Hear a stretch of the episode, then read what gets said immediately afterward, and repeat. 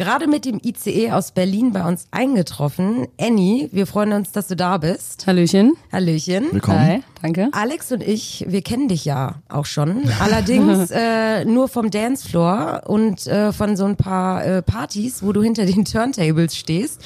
Aber du bist ja noch nicht immer DJ, denn du hattest ja in deinem Leben eine Kehrtwendung und bist dann erst in die Musikbranche gerutscht. New Work, Hamsterrad AD, Teamwork Standardmodus, Lebensqualität der Bonus. New Work Stories, Spezies im Gespräch, ein neues digitales Forum, in deinem Gehörgang wie ein Ohrwurm. New Work, in unserem Gespräch gleich geht's um inspirierten heißen, innovativen heißen Scheiß.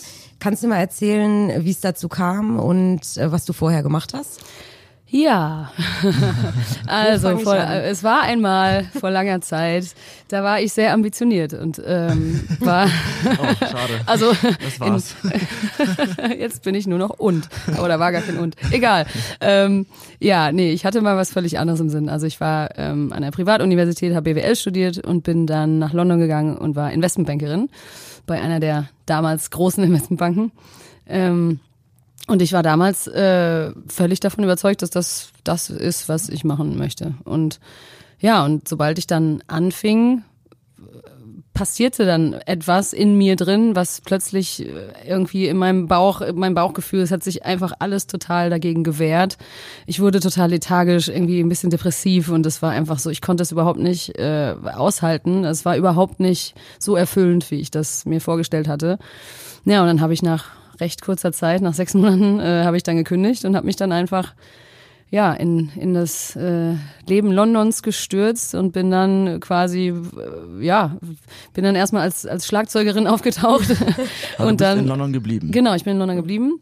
Und äh, ja, die Stadt hat mich aufgesogen, wieder ausgespuckt sozusagen. Ähm, und genau, dann habe ich erst jahrelang in der Band gespielt als Schlagzeugerin und dann war das mit der Band vorbei und dann habe ich überlegt, was kann ich alleine machen musikalisch und dann äh, ja war der Gedanke fürs Auflegen geboren und dann ja und das mache ich jetzt seit äh, sechs, sieben Jahren äh, und seit vier Jahren äh, hauptberuflich. Ja. guck mal, schon länger als sechs Monate. Wie alt warst du denn damals? Also ich war, ähm, es war 2006, hatte ich mein Studium beendet. Da war ich 22 tatsächlich. Oha. Ähm, und da habe ich dann bei äh, Mary Lynch angefangen. Darf ich die Namen sagen? Ja, na klar. Hier, darf- hier darf man alles sagen. darf Okay, super. sagen. genau. Ähm, also gerade mit 22, knapp 23 habe ich dann da angefangen und habe dann ja auch mit 23 wieder aufgehört. Wow. Im An also wenn man das heutzutage sieht, ist es ja immer noch total jung. Ist eigentlich krass, dass ich Absolut. da schon mein Diplom, es war ja auch vier Jahre Uni, also Diplom noch damals. Also ich habe sehr früh, also ich habe mit 18 angefangen zu studieren, deswegen ähm, war ich ja eigentlich gar nicht, also ja, andere Leute fangen ja mit 23 auch erst an, sich zu orientieren und ich hatte da halt schon irgendwie ein, ein Kapitel abgehakt. Aber ich würde gerne noch einen Schritt zurückgehen in ja. deinem Lebenslauf. Weil was ich mich mal frage, wenn wir jetzt Gäste haben, die reden immer von, unsere Bildung ist, schlägt fehl, weil die Kinder werden alle irgendwie gleichgeschaltet und deren Kreativität wird nicht gefordert. Warst du so ein kreatives Kind oder warst du immer schon an Mathe und an BWL interessiert von, vom Kindergarten aus? Ja, ich war auf jeden Fall ein ziemlich analytischer Mensch. Ja. Ähm, also die Schule ist mir immer relativ leicht gefallen. Ähm, und ich habe ja auch bewusst eben mich dafür entschieden, BWL zu studieren, weil ich Mathe gerne mochte, aber nicht. Ich habe erst überlegt, irgendwie Wirtschaftsmathe zu studieren, aber dann Ja. dachte ich mir ein bisschen, ein bisschen mehr Realitätsbezug. Ähm, schon, also musikalisch war ich schon. Also ich habe mit fünf angefangen, Klavier zu spielen. Aber auch da muss man sagen, ich hänge mich mal so ein bisschen auf am, am Begriff Kreativität, weil viele sagen, boah, natürlich, was du machst, ist kreativ. Empfinde ich nicht. Also ich, zum Beispiel Klavier spielen ist auch eine, finde ich, sehr unkreative Art des, des Musizierens. Weil, also kommt drauf an, wie. Ich habe natürlich, ich habe Bach, Beethoven, Mozart äh, gespielt. Das heißt, du lernst halt Noten zu lesen und die super gut zu spielen. Aber ich habe nie gelernt zu improvisieren oder das, das, das Instrument mein eigenes zu machen. Und äh, so ähnlich, finde ich, ist es beim Auflegen. Ich kreiere etwas Neues, also ich er- kreiere eine Erfahrung äh, an dem Abend, eine Stimmung, aber bediene mich dann natürlich gewisser Bausteine, also anderer Leute Songs. Und ähm, da, also ich würde sagen, da, deswegen unterscheide ich auch zwischen Künstler und Entertainer. Also ich bin auf jeden Fall ein Entertainer. Das Ja, ist mein, das kann, kann ich nur bestätigen. ja, das ist auf jeden Fall meine Spezialität. Hands up in the air. genau. Also ich liebe es, Leute einfach völlig irgendwie äh, eskalieren zu lassen. ähm, aber ein Künstler ist vielleicht jemand, der mehr produziert selber, also der Musik wirklich äh, kreiert. Und damit tue ich mich sehr schwer, weil ich eben von klein auf eigentlich immer nur sehr, ja, sehr organisiert, sehr strukturiert auch an Musik rangeführt wurde. Ja. Das heißt, du bist dann in den Job irgendwie reingerutscht, weil du dachtest, das wäre der richtige Karriereweg, da soll man hingehen, BWL, das, da verdient man Geld. Und das kann ich gut. Es ging mir nie ums Geld. Es geht mir tatsächlich, genau, da können wir ja noch mal ein bisschen in die Faktoren Bitte. reinschauen.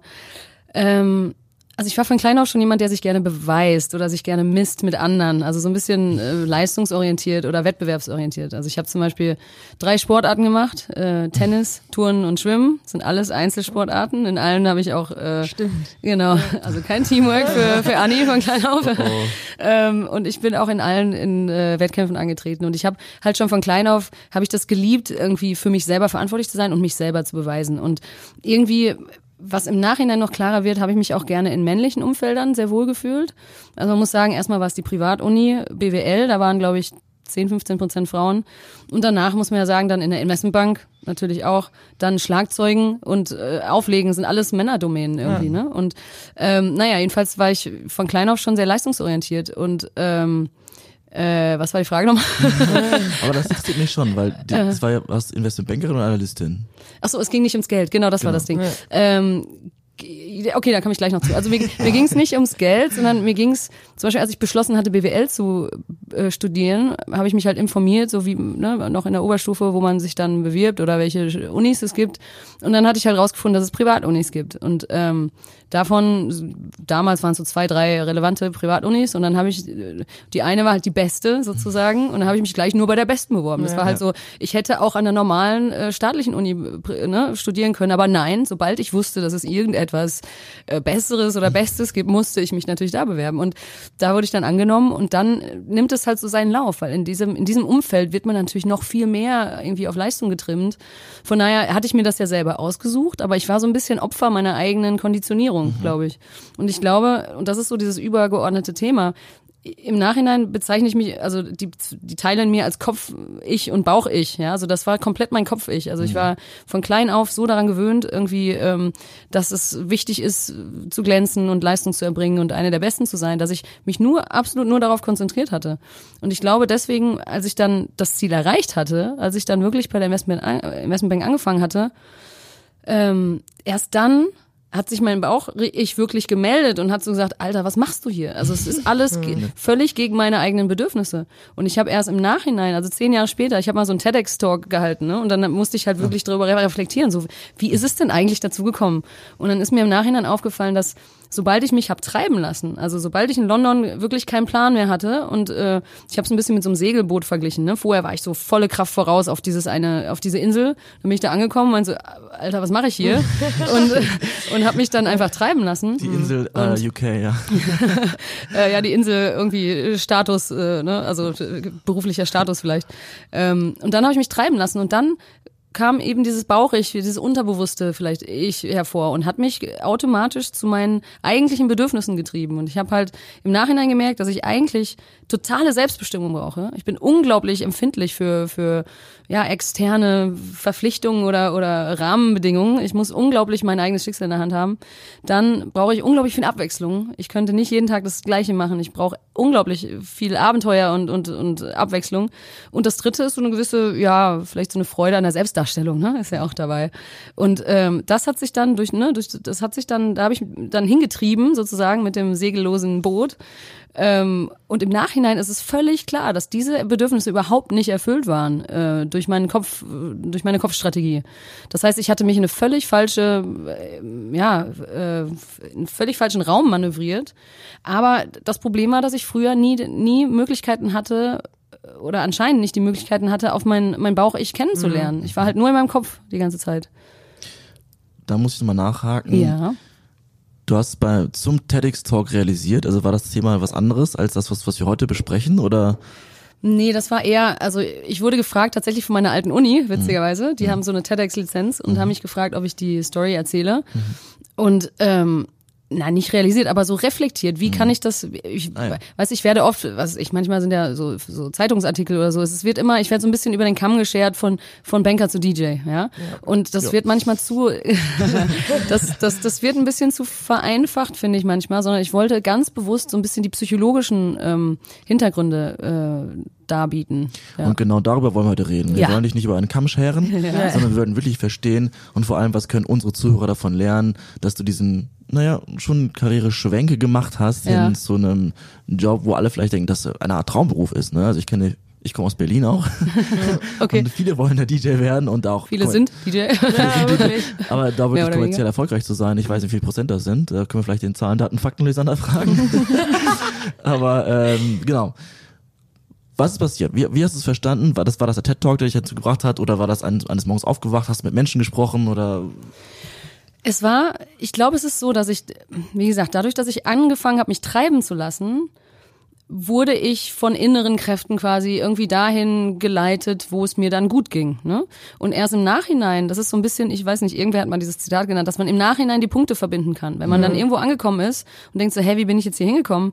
Dass man im Nachhinein äh, realisiert, welche Faktoren dazu geführt das haben. Leben wird vorwärts gelebt und rückwärts verstanden? Irgendwie so. Aber genau. Aber ähm, genau, und nur weil ich das dann nochmal wirklich explizit dann reflektiert habe, ist mir auch klar, okay, vielleicht kann ich da noch ein bisschen weiter drauf eingehen, weil also in der Schul- und Studienzeit, also eigentlich bis, ja, definitiv bis zum Ende der Uni war ich auf jeden Fall vom Kopf geleitet. Das heißt, ich hatte so ein Idealbild von mir, ich will diese kompetente, erfolgreiche Businessfrau sein. So. Und das hat alles andere überschattet. Also das war ganz klar, dass ich das, das ähm, irgendwie verfolge. So, und ähm, aber es gab schon erste Anzeichen von diesem Bauch-Ich, ja. Ähm, aber die habe ich erst, das habe ich eben in dem Moment nicht verstanden, das habe ich erst im Nachhinein erkannt. Und zwar immer, wenn ich mein Leistungsumfeld ähm, verlassen hatte. Und zwar war das das erste Mal in den Auslandssemestern. Ist natürlich immer noch der Rahmen des Studiums, aber im Auslands im Erasmus ist es weitaus entspannter als äh, als äh, an der originalen Universität. Ähm, also war ich dann im Ausland, ich war einmal in Dublin, einmal in Brüssel und ähm, das hat so die erste Lockerung gemacht, weil es dann so, oh, war ich endlich mal ein bisschen entspannter, nicht immer unter diesem Leistungsdruck. Und äh, das nächste war dann eine, eine Backpacking-Reise durch Neuseeland. Ähm, das war auch nur Zufall, weil meine meine älteste Freundin aus der Schule noch, die hat da studiert und ich habe sie besucht. Und zum ersten Mal in meinem Leben war das echt so völlig egal, was ich mache, also wer ich bin, was ich mache, was für Ziele ich habe, das war völlig irrelevant. Ich habe zum ersten Mal sowas, sowas wie, ich sage jetzt mal in Anführungszeichen, so eine alternative Lebensweise kennengelernt. Und das hat mich so unglaublich, das hat mich völlig inspiriert. Ja, und dann war ich, ähm, was habe ich noch gemacht? Dann war ich noch, noch mal reisen und dann hatte ich ja das Praktikum, also ein Jahr vor meinem Abschluss habe ich ein Praktikum in London gemacht, schon bei Marilyn, schon bei meinem Team, was ich damals, also was ich ein Jahr später quasi. Ah, wurde es übernommen dann quasi. Genau, Ah, ja. Okay. Und also eigentlich wusste ich, das ist ja auch so paradox, ich wusste ganz genau, was mich erwartet, weil ich schon ein Jahr vorher drei Monate Praktikum im gleichen Team gemacht Alle hatte. kennengelernt, genau. Ja, ja, genau. Es war, also, sagt man auch so, hä, wieso hat, ne? Ähm, aber ich war halt in London drei Monate fürs Praktikum und im Endeffekt war es London, was mich so fasziniert hat und nicht das, pra also ne, also das war der Grund, warum ich nach London gegangen bin. Das war mein Kopfgrund. Mein Kopf musste einen Grund finden, um dahin zu gehen. Aber sobald ich in London war, fing ich an, alles in mich aufzusaugen, was ich vorher verpasst hatte. Also so, ich war wie so ein Schwamm und so Live-Musik und das und Kultur und Ja, äh, klar. also zum Ende des Studiums war da schon so ein Pflänzchen, ja, von dem Bauch-Ich. Und ich hatte, ich dachte, das wäre, also ich habe, ich hatte zwei Persönlichkeiten, ne? Also einmal die, die immer noch Investmentbankerin werden wollte, und die andere, die schon so ein bisschen äh, so das Alternative entdeckt hatte. Aber zu dem Zeitpunkt hatte ich noch den Eindruck, das stärkt mich, dass ich diese zwei Seiten habe. Ich dachte, ich werde eine coole Bankerin. Ich werde mich nicht vom System einlullen lassen. Ich werde irgendwie so, ich werde äh, so, ich werde, ja, ich werde, ich werde cool damit umgehen. So, das war der Ausgangspunkt. Und als ich dann wirklich anfing mit dem Job, war super schnell klar, dass es nicht möglich war, beide Seiten zu vereinen. Ähm, weil ich meine, der Job, zwölf Stunden Arbeit und äh, also das war einfach, hat einem zu, also hat mir zu sehr viel abverlangt. Und ähm, zum Beispiel noch, als ich nach London gezogen bin dann für den Beginn des Jobs, ähm, bin ich halt in eine Siebener-Wege gezogen mit Leuten, die alle keine Banker waren. Ne? Also das sind so alles, das war für mich völlig klar. Also ich habe mich als so eine normale, alternative äh, junge Person, die nach London zieht, gesehen, aber war dann die einzige, also bin dann tagsüber in die Bank gegangen. Ne? So, ähm, aber das hat, das heißt, das hat sich immer, die zwei Seiten in mir haben sich immer weiter entfernt. Und ich wollte, ich bin in die Bank gegangen, wollte eigentlich abends nur nach Hause, wollte mit meinen Freunden irgendwie auf ein Konzert gehen oder wollte, was weiß ich. Und ich habe mich immer, da war der Teil schon zu groß. Da war das Bauch, ich war schon zu sehr gewachsen und hat sich halt total eingeengt anstrengend gefühlt. Und dann wurde das so schlimm, dieser Konflikt in mir, dass ich dann irgendwann wusste, okay, ich muss mich entscheiden. Und es war eigentlich gar keine Frage, dass ich mich dann für das Bauch-Ich entschieden habe. Und Wie lange hat es gedauert nach dem Jobeinstieg? ähm, also ich, ich habe gefühlt, dass es schon so nicht weitergeht, schon nach, sagen wir mal, zwei Monaten so. Ähm, und dann fing echt so ein Spießrutenlauf an, weil ich meine, ich hatte keinen Plan B erstmal. Und dann habe ich irgendwie mal dann langsam mich dazu durchgerungen, okay, mich mal bei Agenturen oder so gemeldet und versucht irgendwie andere Jobs zu finden. Erstmal nicht wissend, was ich überhaupt, ne, also was, wie es weitergehen soll. Und zweitens in der Investmentbank, du hast keinen privaten Zugang zu E-Mails, du hast keinen privaten, äh, kein privates Handy, du kannst einfach, es ist super, super schwierig und du musst ja erstmal, du kannst es ja nicht durch, also du musst es heimlich machen, ne? Und das war super, super anstrengend. Und zum Beispiel, ich dachte halt so, ja, was will ich denn jetzt machen? Was mache ich denn gerne? Ja, irgendwie so strukturieren, organisieren. Ja, vielleicht sollte ich irgendwie erstmal Sekretärin sein, ja. Und habe mich tatsächlich bei irgendwelchen, das war 2006, 2007, das war vor der Rezession, ne? Also vor der, Ja. vor der, ähm, vor der, ja. Ähm, also da war noch ein Riesenangebot an Überangebot an, an Arbeitssuchenden oder aber auch an, an, an Jobs, ne? Aber dann habe ich mich halt so bei Agenturen für ja A- A- Admin Services quasi beworben und die alle so, ja, sie haben zwar einen Master in Business Economics, aber sie können nicht 80 Worte pro Minute tippen, ne? Tut mir leid. Aber ich reden so- auf jeden Fall. Und ich so, okay. Also das war Ah, auch ja. alles völlig bizarr. Aber wirklich. Äh, ja, also es war überhaupt nicht so einfach. Und äh, dann hatte ich meinen Eltern, also zu Weihnachten bin ich dann, das war dann nach vier Monaten oder so, dann bin ich in Weihnachten nach Hause und habe dann meinen Eltern schon so erzählt, so nach dem Motto, ja, äh, es geht mir da echt nicht gut mit und so und ich werde nur, dass ihr Bescheid wisst, ich werde da jetzt bald kündigen. Und äh, also meine Eltern waren da, muss ich denen sagen, oder zu, ja, zugute rechnen, äh, zu, sagt man das? Äh, egal. Wie gesagt, hier, hier kannst du alles sagen. Ja, ja, genau. Auch wenn es nicht grammatikalisch direkt ist. ähm, naja, jedenfalls waren, sind die sehr entspannt. Also entspannt ist jetzt übertrieben. Sie haben, äh, sie sind nicht aus allen Wolken gefallen.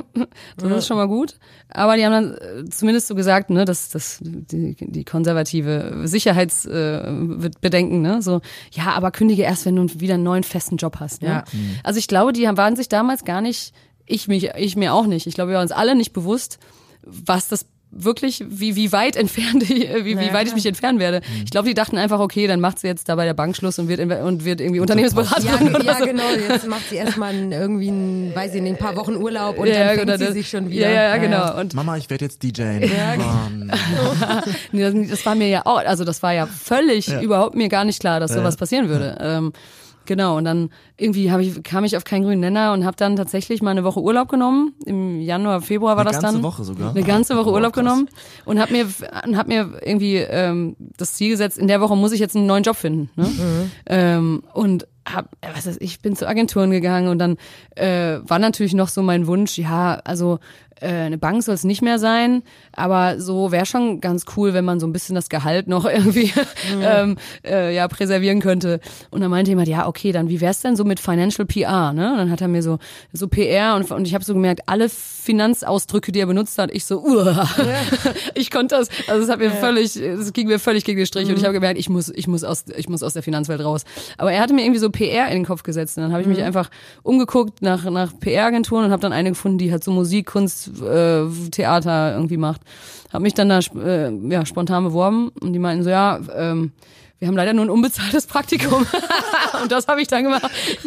Tatsächlich. Es sollte schon was sein mit einem ähnlichen Gehalt. Ja, ein Ja, unbezahltes unbezahltes Praktikum. Muss dazu sagen, du hast ja, du hast ja sechsstellig verdient vorher. Es, es war tatsächlich, das Einstiegsgehalt inklusive Bonus waren um 100.000 Euro, ja. Ja, okay, wow. das ist ja, Ja. Ja, gut. Aber dann wieder äh, ein Beweis dafür, äh, Gehalt ist nicht alles. Genau, es, das, was ich ja vorhin meinte, es ging mir nie ums Geld. Ja. Es ging mir ursprünglich eigentlich eher um dieses mich beweisen wollen, glaube ich. Deswegen konnte ich auch so schnell da wieder raus, weil ich hatte mich noch gar nicht dran gewöhnt. Und ich hatte ja auch einen Lebensstandard in einer Siebener WG und irgendwie, ich habe ja, äh, also es wäre völlig anders gewesen, wenn ich als Investmentbanker, wie es viele ja gemacht haben, mit entweder alleine wohnen oder mit anderen Investmentbanker-Kollegen sich Ja. eine teure Wohnung dann in, in einem teuren Viertel zu holen. Dann hast du natürlich schon riesige oder größere Ausgaben oder dann klar. in diese teuren Clubs zu gehen und so. Das, ich war ja, ich habe ja gelebt wie ein Student, aber hatte ein Investmentbanking Income und das hat, äh, deswegen habe ich mich nie dran gewöhnt. Und deswegen deswegen war es super easy, das auch, also das wieder auf, aufzugeben. Und du hast ja, glaube ich, als einer der wenigen oder erste oder einzige in deinem Jahrgang auch aufgehört. Dann die anderen haben weitergemacht und haben diese Karriere weiterverfolgt. Da Ja, ja, genau. Also es ist ja so, die Banken, die rekrutieren eigentlich äh, die Neulinge von der Uni immer einmal im Jahr, im Sommer dann. Und dann wurden wir halt alle aus ganzer Welt, ne, dann zusammen, äh, die, die Class of 2006 ist es dann so, war es dann bei mir. Und dann wurden wir halt alle nach New York gekarrt und da ausge, also eine, äh, ja, äh, Training, Investment Banking Training und dann wurden wir auf die respektiven äh, Banken äh, verteilt. Ähm, genau, und ich war quasi die einzige aus diesem Jahrgang, die gekündigt hatte. Und obwohl viele, also viele von meinen, also die waren eigentlich alle ganz cool. Die, also es war ja jetzt gar nicht so steif, wie man sich das vorstellt. Äh, wir waren ja alle frisch aus der Uni und so, das war irgendwie ganz cool. Ähm, und die fanden das alle durchweg total, total bewundernswert. Aber es hat keiner tatsächlich, zumindest, ich habe es dann ja nicht weiter verfolgt, ne? Aber ich meine, danach kam 2007, dann kam ja die Riesenkrise, weil was weiß ich, wer da noch vielleicht seine, ihre Jobs verloren hat. Aber nee, ich war die Einzige, die, die, die bewusst dem den Rücken zugekehrt hat. Ja. Wie war denn eigentlich die Reaktion in deinem Team? Ich meine, du hast dann Praktikum gemacht und dann haben sie dich übernommen, äh, Ja. wahrscheinlich wegen deiner guten Leistung und bestimmt auch, also hoffentlich, weil sie dich auch als Person äh, eben gut fanden und dass du dann sechs Monate später gehst. äh, wie haben die denn da reagiert? Tja, das war, ja, ähm, also ich muss sagen, mein Team war, äh, erstmal muss ich noch ein bisschen erklären, es gibt ja verschiedene Bereiche vom Investmentbanking. Ne? Also wenn die meisten, die über Investmentbanking sprechen, reden über die Mergers and Acquisitions äh, äh, Abteilung, die ist natürlich sehr, also die ist die extremste, was so, was so ähm, die Kultur und die Arbeitszeiten angeht. Also da ist es wirklich so, dass man, ich sage jetzt mal überspitzt, so 12 bis 16 Stunden vor Excel-Sheet sitzt und, und immer bereit sein muss, weil da ist auch eine krasse Hierarchie und so. Ich war ähm, tatsächlich schon noch im Investmentbanking, aber nicht in dem M&A-Team, sondern ich war im Team für notleidende Kredite.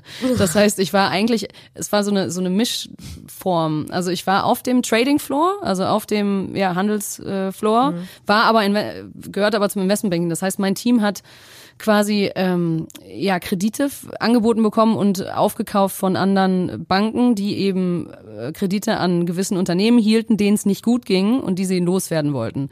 So und dann war meine Aufgabe als Analyst eben ähm, zu, zu, zu ja, analysieren, wie das Unternehmen aussieht, also wie die Zahlen äh, sind und auch wie die Industrie aussieht, wie sich das, in, also ich sollte eine, eine Empfehlung geben, ob äh, also ob sich das Unternehmen erholen wird und wenn ja, quasi zu welchem Preis der der Kredit dann äh, gekauft werden sollte. So, das war das war die Aufgabe.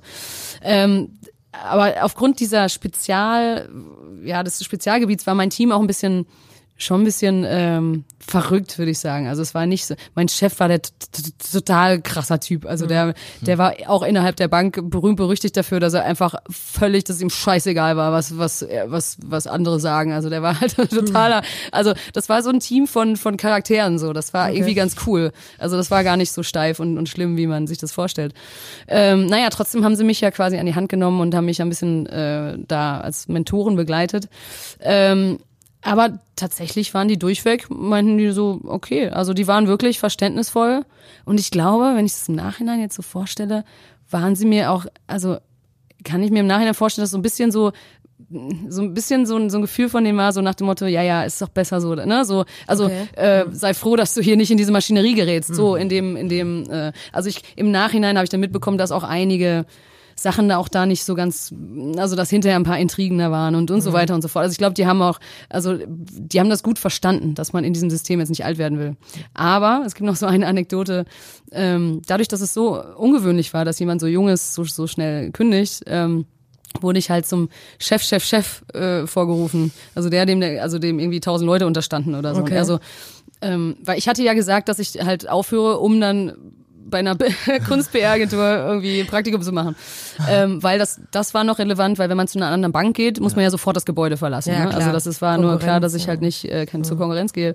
So, dann hatte sich das irgendwie rumgesprochen und der, der Chef, Chef, Chef hat mich dann zu sich berufen und er war in so, einem- so einem Glasbüro, der überschaute so den ganzen Floor und dann meinte er so, ja, setzen Sie sich doch. Und er meinte so, meine erste Frage ist, es liegt es am Geld? Also können wir da, da können wir, da können wir noch was machen, ne? Und ich so, nee, ähm, und, und, und er hatte verstanden, dass ich irgendwie in der Galerie anfange oder so. Jedenfalls meinte er, ich habe gehört, Sie wollen in der Kunstgalerie arbeiten. Okay, aber wissen Sie was? Schauen Sie doch mal, schauen Sie mal hier raus. Ähm, hier bleiben Sie doch einfach noch ein paar Jahre, weil ähm, wenn Sie, Sie bleiben Sie ein paar Jahre, dann verdienen Sie so viel Geld, dass Sie sich Ihre eigene Galerie kaufen können. Das hat er nicht ernsthaft Das hat er gesagt. wirklich gesagt. Und ich habe ihn nur angeschaut und in meinem Kopf war so, Du hast gar nichts verstanden. bist der Grund, Ja. warum ich dieses System verlassen möchte. Oh Mann. Ja, das war so witzig. Und außerdem, wenn man rausguckte, sah man so viele mittelalte Männer, ne, die natürlich alle dabei bleiben. Weil wenn du ein paar Jahre in dem System bist, dann hast du einen Lebensstandard, du hast eine Familie, du hast teures Leben, du wirst da nicht mehr rauskommen. Deswegen äh, war das völlig utopisch, was er sagte. Ja. Und jetzt kommt der spannende Part eigentlich. Ne? Ja. Du hast gesagt, okay, Zeigefinger, Mittelfinger, was auch immer, ich bin raus. Und die haben anscheinend verständnisvoll reagiert. Und dann hast du dich ja ausprobiert. Du bist ja offensichtlich nicht mehr äh, Praktikantin und hast so viele Dinge getan. Wie viele Menschen bewundern dich oder sch- schauen zu dir auf und, und fühlten sich inspiriert, Gleiches zu tun? Weil ich glaube, dieses ich bin gefangen im System, ich muss diesen Job weitermachen, weil ich Familie habe und Lebensstandard habe, da gucken noch viele bestimmt neidisch drauf. Und kann man diese Menschen motivieren, auszubrechen? Gibt es Wege oder bist du ein einzelner Glücksfall und wir finden keine andere Person mehr, die es geschafft hat, rauszubrechen und was zu machen, was, wo Bauch Annie zufrieden ist? Tja, ich glaube, es ist nicht so einfach, das zu generalisieren, weil ähm, ich glaube schon, ich höre schon von vielen Leuten, dass sie obwohl in meinem Umfeld nicht so sehr. Ich, ich, ich ne, im Berliner Nachleben oder so trifft man jetzt nicht so viele Leute, die total gefangen sind in ihrem Alltag. Aber ein paar Investmentbanker sind da bestimmt auch äh, dabei, oder? nee, wenig tatsächlich. Ein paar, paar Piloten. Viele Ärzte tatsächlich, aber ähm, naja, aber ähm, ja, ich werde ja öfter mal so bei solchen Veranstaltungen oder so gefragt. Ähm, ich glaube auf gar keinen Fall, dass es da irgendwie eine, eine Daumenregel gibt. Ähm, was wie soll ich sagen, ich habe manchmal habe ich eher das Gefühl, dass es in die umgekehrte Richtung geht. Dass wenn zum Beispiel jemand ähm, sich gefangen fühlt und gerne was anderes machen möchte, aber mit sich hadert und es nicht schafft, irgendwie da rauszukommen, ähm, und dann fragt, hey, was, ne, was, was gibt's für Tipps, um den Mut zu haben? Dann würde ich eher sagen, vielleicht ist dein Bedürfnis noch nicht groß genug, um es wirklich zu ändern. Weil ähm, viele denken, es, bei mir hat sehr viel Mut mitgespielt. Es war überhaupt gar kein Mut. Es war einfach eine Notwendigkeit, weil ich mich so eingeengt gefühlt habe. Ich habe mich so schlecht gefühlt. Es, ich hätte es gar nicht ausgehalten, weiterzumachen. So. Und ich glaube, dass bei manchen Leuten das Umgekehrte passiert. Sie glauben gerne, sie möchten gerne diese freie Person sein, die macht, was sie, mm, ne, ihr Hobby zum Beruf macht oder so. Aber eigentlich haben sie ein Bedürfnis nach Sicherheit. Und das kann man dann auch nicht aus dem Fenster werfen. Also da ist der umgekehrte Me Mechanismus am Weg. Also, äh, oder am, ja, am, äh, at work. ähm, und ich glaube, das Allerwichtigste ist, dass man, ähm, nicht, das nicht zu sehr einem Ideal von sich folgt, sondern erstmal checken möchte oder checken muss, das Ideal, was ich von mir habe, entspricht das eigentlich meinen, meinen, also meinen Bedürfnissen? Weil jemand, der Familie hat, ist verständlich, dass er vielleicht für oder gegen seinen Willen, aber natürlich ein, ein Bedürfnis nach mehr Sicherheit oder nach, nach einem geregelten Einkommen hat. Und jemand, der sagt, oh, ich würde gern Künstler sein, vielleicht ist das einfach auch nur eine, eine, eine ideologische Vorstellung, aber überhaupt nicht fundiert in den eigenen äh, Bedürfnissen. Also ich glaube, also meine Theorie, meine Hypothese ist, dass jemand äh, glücklich oder zufrieden ist, wenn er im Einklang mit seinen Bedürfnissen lebt. Und ich glaube, dieses ich will, ich will, ich will, bei mir war es, ich will Investmentbankerin sein, bei anderen ist es dann, ich will irgendwie äh, unabhängiger sein, ich will künstlerisch oder kreativer sein. Es kann eben sein, dass das einfach eine Wunschvorstellung ist, die gar nicht wirklich äh, irgendwie verwurzelt ist in den Bedürfnissen. Und das ist, glaube ich, das, was man überprüfen sollte. Glaubst du, hätte etwas stattfinden können in deinem Leben, dass du diesen Umschwenk nicht hättest machen müssen? Also zum Beispiel irgendwie ein, ein Jobcoaching oder Bedürfniscoaching nach der Schule oder sowas? Oder wo du halt wirklich von vornherein ver- verstanden hättest, was Bauch Annie und Kopf Annie irgendwie brauchen, um ja nicht diesen Leidensweg vielleicht zu gehen. Vielleicht, das war nicht so schlimm. Du hast, glaube, du warst auch schneller als andere, hast schneller gemerkt, andere Glück, gemerkt, ja. dass es nicht deine, dein Ding ist, so. Ja. Und warst entsprechend nicht festgefahren. Aber gibt es vielleicht, ja, Wege, wo wir sagen können, probiert das, das, das, das aus, geht dort, dort und hin, um von früher zu wissen, bevor ihr festgenagelt seid, was euch wirklich gut liegt, was ihr gerne machen möchtet. Ich meine, das Einzige, was ich sagen kann, wie ich das ja vorhin beschrieben hatte, dass da muss ja schon Samen drin gewesen sein. Also ein, ein Pflänzchen, das hat einfach nur keine Nahrung bekommen. Es war erst, als ich im Ausland, also irgendwie war es bei mir immer im Ausland. Ich war weg von zu Hause, ich war weg aus dem Leistungsumfeld und da plötzlich ne, hat es das alles aufgesogen. Also das, das, das war ja schon da, es hatte nur vorher eben, wurde nicht genährt. Also ich glaube, dass äh, wenn man noch keinen Plan hat oder generell keinen Plan hat, glaube ich, dass das Beste ist, sich völlig vielen äh, Reizen auszusetzen. Also Neues einfach mal raus, einfach mal in ein anderes Land oder irgendwie einfach mal sich neuen äh, ja, Stimuli auszusetzen und dann wird sich das, das Unterbewusstsein wird sich da schon was raussaugen. Äh, saugen. Also ähm, nicht jeder hat ja die gleichen Bedürfnisse, aber was ist ich, wenn, wenn ich, ich hätte ja auch rausfinden können, dass ich eine Schreinerlehre machen will oder so, keine Ja. Ahnung. Und ich glaube, dass wenn man das, das Unterbewusstsein oder dieses Bauch-Ich hat, irgendwie Wünsche und Bedürfnisse und Vorstellungen und, und äh, ja, kreative äh, Wünsche, aber man muss dem erstmal das, das Futter geben. Und wenn man immer in seinem eingefahrenen Weg bleibt, dann, dann gibt man einem ja gar nicht die Chance dazu, das, das zu merken. Und das, Das finde ich ist ein toller Aufruf. Ich zum Beispiel, ich habe Abi gemacht, dann habe ich Zivildienst gemacht, das musste ich ja machen, und habe ich VWL studiert. weil einfach im Club. original überhaupt keine Ahnung hatte, was ich machen soll. Und mit meinem NC konnte ich BWL nicht studieren. Und war dann drin und ich so, ja, okay, jetzt mache ich Klausur und ich hatte einfach überhaupt keinen kein, kein Spirit so. Und hätte mir damals wirklich eine Person wie dich gewünscht. Schön, dass du jetzt da bist, zehn Jahre zu spät. Naja, du hast ja auch deinen Weg gefunden. Oder, irgendwie. Naja. Oder willst du noch weiter sehen? Weißt du, warum ich den Podcast mache? ja, eben. um Inspiration zu sammeln. Aber das ist ja das Geile. Ähm, zu sagen, Leute, geht raus, probiert neue Dinge. Man hört es ja wirklich oft, dass Menschen beim Reisen ähm, neue Dinge kennenlernen. Genau, ja. den, den, den Olli Knoblauch haben wir auch im Podcast drin, der hat auch nicht Neuseeland, sondern Australien war das, glaube ich, jemanden kennengelernt und da einfach neue Menschen kennengelernt, neue Umfelder gehabt Ja. und gemerkt, was macht mir wirklich Spaß oder was kann ich wirklich gut, statt einfach nur irgendwo anzufangen und dann nicht mehr rechts und links zu gucken. Ja. Und ich glaube auch noch ein anderer äh, Tipp, so ein bisschen wie, weil ich war ja totaler Kopfmensch. Selbst wenn mir jemand gesagt hat, oh, hör mal auf dein Bauchgefühl, hätte ich das überhaupt nicht hinbekommen. Ne? Also das ist, weil wenn man mit dem Kopf anfängt, auf seinen Bauch zu hören, dann ist man ja immer noch im Kopf. Ne? Also das ist, das ist schwierig. Aber ähm, ich habe mal so ein bisschen darüber weiter gelesen und so und äh, wenn man das hinbekommt, kann man mal so gucken, um seine eigenen unterbewussten Wünsche rauszufinden, einfach mal so ein bisschen zu gucken, was mache ich in meinem Leben oder was mache ich in meinem Alltag, wenn ich keine Verpflichtung habe. Also wenn, was mache ich aus eigenem Antrieb? Was macht mir Spaß? Wann vergesse ich die Zeit? Wann, wo treibt es mich hin, wenn, äh, wenn ich keinerlei, ja, wenn mir keiner sagt, was ich tun soll? Und ähm, zum Beispiel zwei Sachen bei mir ja auch. Also ich glaube, als ich das Feiern entdeckt habe, da habe ich ja dann, ich habe mich total, ne, in London habe ich das ja erstmal so richtig kennengelernt und ich war halt die ganze Zeit im Nachtleben unterwegs und nur am Feiern und dann irgendwie ist es einfach aus diesem Feiern heraus ist dann das Auflegen gewachsen. Und noch eine andere Sache, was gerade ist, also ich mache ja auch, also ich bin ja jetzt nicht nur aufs Auflegen fixiert, sondern ich bleib ja weiter offen. Ich ähm, heute tatsächlich fängt mein zweites Semester Psychologie an, also ich stu studiere Ach, was. Psychologie nebenbei. Und da muss ich auch sagen, wenn ich zu Hause auf mein Buchregal gucke, sind 50 Prozent meiner Bücher sind Psychologiebücher, also oder irgendwas, was mit dem menschlichen Geist zu tun hat. Das heißt, seit 20 Jahren lese ich darüber und interessiere mich dafür. Und dann, aber ne, dass man dann so merkt, so, hä, da war ja schon immer ein Faden da. Und plötzlich kommt dann der Impuls, so, ach ja, da will ich jetzt irgendwie mehr draus machen. Also dass manchmal man selber nicht merkt, was eigentlich, was man selber, äh, was eigentlich schon offensichtlich ist. Ja, und ne? obwohl es die ganze Zeit in einem genau. geschlummert hat. ja, ja, quasi, genau. Ne? Ja. Und jetzt mit dem Blick in die Zukunft gerichtet, also bist du happy? Bist du, du hast ja geredet mit äh, das Pflänzchen noch nicht ganz äh, genährt. Äh, fühlst du dich jetzt, äh, sag ich mal, bist du jetzt satt? bist du happy? Hast du einen Baum im Baumkörper? Hast du einen Baum? Tragen die Früchte? Ja, genau. Ja, genau. Ähm, naja, das Ding ist ja, wenn ich bei meiner Theorie bleibe, dass man zufrieden ist, wenn, wenn das Leben so den eigenen, Bedürf- den unterbewussten Bedürfnissen entspricht, schließt es ja nicht aus, dass die Bedürfnisse sich auch nochmal ändern. Ne? Also ich habe im Moment, also ich bin auf jeden Fall total happy. Also zum Beispiel Selbstbestimmung ist super natürlich komplett erfüllt. Ich habe ein sehr selbstbestimmt, äh, selbstbestimmtes und abwechslungsreiches Leben. Ähm, aber ich merke tatsächlich, wie ich gerade äh, so eine Phase durchmache, wo sich auch noch mal was ändern kann. Also klar werde ich jetzt erstmal DJ sein und DJ bleiben und das macht mir auch Spaß. Aber ich merke zum Beispiel, dass ich äh, privat weniger feiern gehe. Ich bin auch gerade, mache gerade eine Phase durch, wo ich komplett äh, nüchtern bin, keinen Alkohol trinke und dabei also nüchtern auflege zum Beispiel, Ja. was auch noch mal einen Unterschied macht.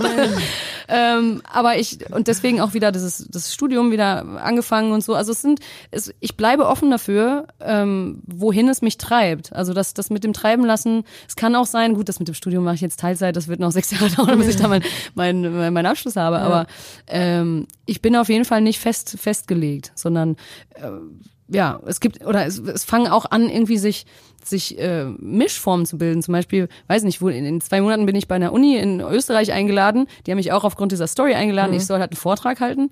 Und also über die Story und dann soll Vor ich den, vor den Studenten? von den Studenten. Ah, das ist eigentlich auch ganz spannend. Und dann soll ich auch zum ersten Mal völlig, also soll ich einen äh, zweieinhalbstündigen Workshop mit den Studenten machen. Zu irgendeinem Thema, also mir, also völlig freigestellt, was für ein Ah, ja, Thema. okay. Und, ähm, und da kommt alles zusammen. Also einmal so ein bisschen der BWL-Faktor, äh, äh, dann der, der Musikfaktor und äh, der Psychologiefaktor, weil ich habe auch vor Jahren schon mal eine Ausbildung als Hypnosetherapeutin gemacht, einfach aus Interesse, weil mich das Unterbewusstsein so, okay. so äh, interessiert. Ja. Und in diesem Workshop wird dann alles zusammenkommen. Und das finde ich halt auch total spannend, dass drei völlig getrennte, in Anführungszeichen, Sachen sich plötzlich, sich plötzlich ähm, ja, ver vermischen. Und das ja. äh, ne, das kann man ja überhaupt nicht voraussehen. Nee, nee, klar. Und ich denke, das Wichtige ist, dass man einfach seine, seine Äste, ja, die, die, die einen interessiert, verfolgt. Und es kann ja auch sein, dass man irgendwie einen Beruf findet, den es noch nie gegeben hat, ne? Also, ja, was weiß in ich. Zukunft bestimmt, ja. Ich, vielleicht mache ich dann irgendwelche äh, Trommel-Workshops, um das Unterbewusstsein zu erfahren, oder so. Weiß ich nicht. Äh, das kann ja alles. In, in zehn Jahren ist dann so, ich habe damals diesen Podcast gehört, und hat die Anne gesagt. genau. Das habe ich dann gemacht. Also da sind der, der Kreativität und der, der, den Möglichkeiten ja keine Grenzen gesetzt. Wie viele Stunden Schlaf brauchst du? Oh, ich brauche schon echt viel Schlaf, ja. Also, äh, Aber das geht alles trotzdem und Schlaf noch parallel auch noch. ja, ja, also sie kann sich ja hypnotisieren.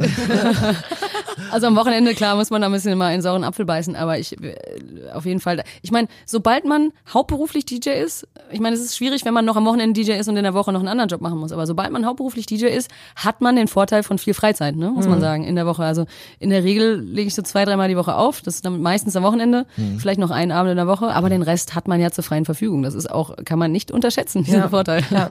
ja. ja, super cool.